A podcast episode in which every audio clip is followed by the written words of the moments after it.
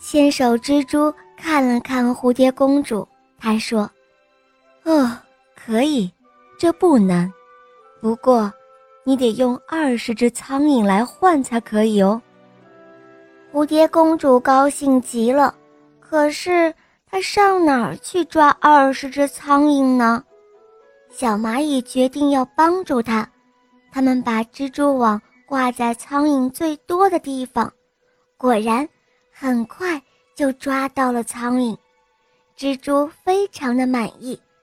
它用它的小梭子在蝴蝶公主折断的翅膀上刷刷刷的一勾，呀，一对崭新的雪白银亮的翅膀成型了。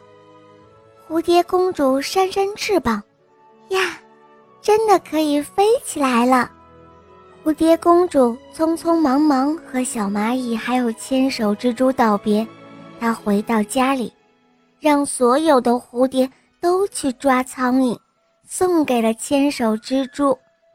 千手蜘蛛就给他们织了好多好多的蛛网，他们把蛛网带了回来，在蝴蝶王国的周围建起了一座又高又厚的蛛网围墙。就这样。当大黄蜂铺天盖地的飞来时，都是自寻死路。它们被粘在了蛛网上，只能够等到太阳把它们晒成肉干了。蝴蝶王国又迎来了崭新的春天。